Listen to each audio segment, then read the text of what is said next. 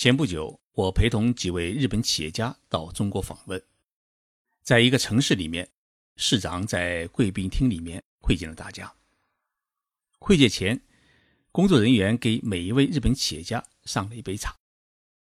当市长坐定以后，工作人员又特地的给市长端上了一只特别的玻璃杯。所有的日本人都随着这位工作人员的动作，把视线。瞄准了市长的杯子。会议结束以后啊，大家问我一个问题，说为什么市长的杯子跟我们不一样？我愣了一下，日本人怎么会注意到这么一个细节问题呢？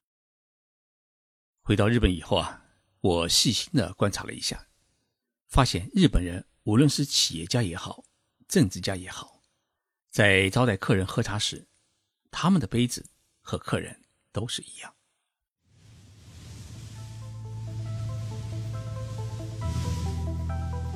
任你波涛汹涌，我自静静到来。静说日本，冷静才能说出真相。我是徐宁波，在东京给各位讲述日本故事。我这个人啊，不怎么相信星座，但是我呢，挺相信血型。在我周围的朋友当中，仔细观察一下他们的性格，发现他们的性格啊，与他们的血型特征还。真有许多相似。日本曾经做过这么一次调查，发现日本 A 型血型的人是偏多。A 型血型的人有什么性格特征呢？他们做事认真，追求完美，但是死要面子。日本人相信，正因为日本是一个 A 型血型的社会，所以呢，才能够出现许多的工匠，才造成了整个社会做事讲究认真。讲究规则，这种完美主义的社会，使得许多日本企业、日本人在做产品时，不停的去追求完美，自己不满意的产品不会轻易的拿出来卖给客人。但是日本人也认为，中国社会是 B 型血型的人居多，B 型血型的人啊，做事灵活，不过于追究细节，善于考虑大局，但是呢，往往做事也马马虎虎。比较粗枝大叶，这种分析到底有没有道理？我觉得或许还有一些。至少在这个杯子问题上面，我们中国人很少会在意与领导一起喝茶时，领导用什么杯子，给我们用什么杯子这样的细节问题。但是日本人就很在意。我问过中国的一位当领导的朋友：“你会见客人时？”为什么喜欢拿自己的杯子？他给我的理由是两点：一是自己的杯子呢比较干净，用办公室招待客人的公用杯子呢总觉得不干净；二是自己的杯子可以喝自己喝的好茶，因为招待客人的茶呢一般都是大众茶。这位领导朋友给出的理由我是很理解的，因为确实许多人都会觉得大家。用过的杯子是不干净的，只有自己的杯子才最干净。也许因为这一个原因，我们中国人特别希望拥有自己的一个杯子。这种渴望呢，就导致许多人到日本出差旅游啊，就特别喜欢买日本的保温杯。日本的保温杯好，似乎已经成了大家的一种共识。于是呢，我也经常被朋友们要求是投机倒把，回国时啊。备上几个杯子呢，送给大家。但是我自己到现在为止啊，没有给自己买过一只保温杯，因为我觉得没有什么特别的需要。为什么我们中国人特别钟情于保温杯呢？因为中国人的养生观念与日本人不一样。小时候，我们的父母亲就告诉我们，冬天不能喝冷水，因为喝冷水会伤胃。长大以后呢，吃螃蟹。一定会有人提醒我们，吃螃蟹时候啊，要喝点绍兴黄酒，因为螃蟹是寒性的，绍兴酒呢是热性的，所以寒性的食物和热性的食物在一起吃喝的话，可以起到一种综合的作用。我们都是在这样的教导下长大的，结果到了日本以后啊，发现日本人夏天喝冷水，冬天也喝冷水，尤其是喝啤酒，外面下着厚厚大雪。日本人走进居酒屋，一定是要喝冰啤酒，而且最好是杯子先冰到零度左右，还带着一层薄薄的冰霜。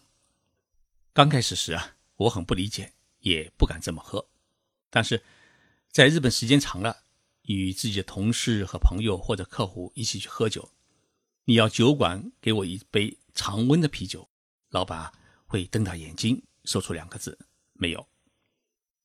后来我也习惯于跟着日本人喝冰啤，喝了二十多年，到目前为止啊，我这一支 Made in China 的胃啊还没有出过问题。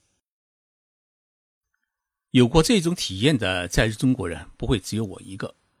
喝冰啤酒改变了我从小接受的冬天不能喝冷水的熏陶。所以，当我们许多中国人拼命的去买日本保温杯的时候啊，许多日本人还真的是看不懂。为什么中国人这么喜欢买保温杯，而且一个人往往会买上十几只？市长的这次会见派生出来的这么一个额外的话题，就是杯子，或者说是一种中日两国不同的杯子文化。回到日本以后啊，我跟这几位日本企业家再聚时，问他们对于市长在会台时用自己的杯子为什么如此在意。他们跟我谈两个疑惑。一是市长跟我们一起喝茶的时候，他用自己的杯子，是否说明他觉得自己的杯子是干净的，我们用的杯子是不干净的？二是市长自己喝的茶，是不是他跟我们喝的茶不一样？是不是喝的更高级一些了？听完他们的疑惑，我只是笑，因为他们想到了这两个问题，我的那位当领导的朋友已经给出了一个答案。确实，我仔细想了想。无论是去日本前首相的家，还是拜会国会议员、采访日本大企业的社长，工作人员端上来的茶都是一模一样。这些政治家和企业家所使用的杯子也跟我是一模一样。我为此问了一位日本国会议员：“你招待客人喝茶，为什么不用自己的杯子？”他想了老半天，说了一句：“我怎么从来没有想到过这个问题呢？”难道我们办公室的杯子不干净？东京大学东亚文化研究所的田岛教授倒是从文化学的角度给我做了一个解释。他说啊，在日本的幕府时代，也就是中国的明朝时期，日本掌权的是大将军。当时呢，有一位大将军叫朱立尊。有一次，他召集各地的诸侯开会，上茶的时候啊，诸侯们发现将军的杯子与大家不一样。而且上的茶也不一样，结果直到会议开完，大家都没有喝一口茶。朱立将军呢很纳闷，我拿了这么好的茶招待大家，大家为什么不喝一口？一位诸侯啊，吞吞吐吐的向他禀告，说因为你的杯子和茶与大家不一样，所以大家呢都担心你给大家喝的茶里面有毒。这件事情让朱立将军认识到。茶杯的重要性，于是他下令，今后送茶时一定要用同样的杯子和同样的茶，免大家心中生疑。田岛教授说啊，这只是一个故事，但这个故事的背后其实体现一种日本的文化，那就是对待客人的一种平等与真诚。在日本人的概念当中，用过的杯子啊，一定是会洗干净的。洗干净的杯子也一定是干净的，所以谁用都是一样。第二，你跟客人喝茶时，你用自己的杯子，让客人用其他的杯子，无意当中啊，会体现一种自己与众不同的潜意识，让客人们感觉到你有一种高高在上的感觉，大家心里呢会有一种不舒服。另外，日本的公司呢是很少买纸杯，因为用纸杯倒茶给客人喝。会被认为是一种不礼貌、不敬重客人的感觉，因为你用过的一个纸杯，谁知就会被当做垃圾扔掉。日本只有在临时聚会，比如说搞什么集体活动啊，或者野外聚餐呐，樱花树下赏樱花时，才会使用这么一种一次性的纸杯。日本公司的社长与客人喝茶时不用自己的杯子，并不是说。社长和公司的员工们都没有自己的杯子，一般的政府机关和各种企事业单位，每个人呢都会有自己的个人杯子，只是在招待客人时不会端出自己的杯子。这已经是日本社会的一种最有常识性的礼仪。陶瓷从中国传入日本以后，千百年来，日本人不断的在陶瓷产品中融入自己的文化和创新，因此呢。日本目前的陶艺工艺也是独树一帜，最多的产品呢就是杯子。假如大家去过京都，去世界文化遗产地的清水寺参观时，一定会走过一道坡，这道坡叫清水板。清水板的两侧有许多的商店，其中不少店是陶瓷店，因为京都自己有一种陶瓷品牌叫清水烧。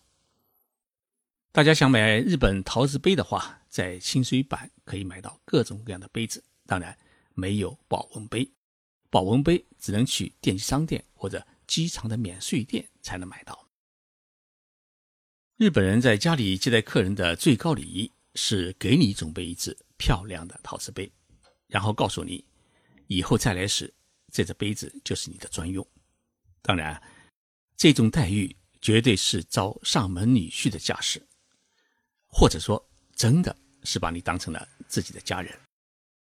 一只杯子反映出中日两国不同的思维与不同的文化，没有谁对谁错的问题。了解一下日本这种特殊的杯子文化，对于我们听众朋友来说，也可以作为一种参考。哦，原来日本人是这样看待杯子的。谢谢大家收听这一期的节目。节目的文字稿我发表在。我的微信公众号上面，微信公众号的名称就叫“静说日本”，请大家在微信上搜索一下。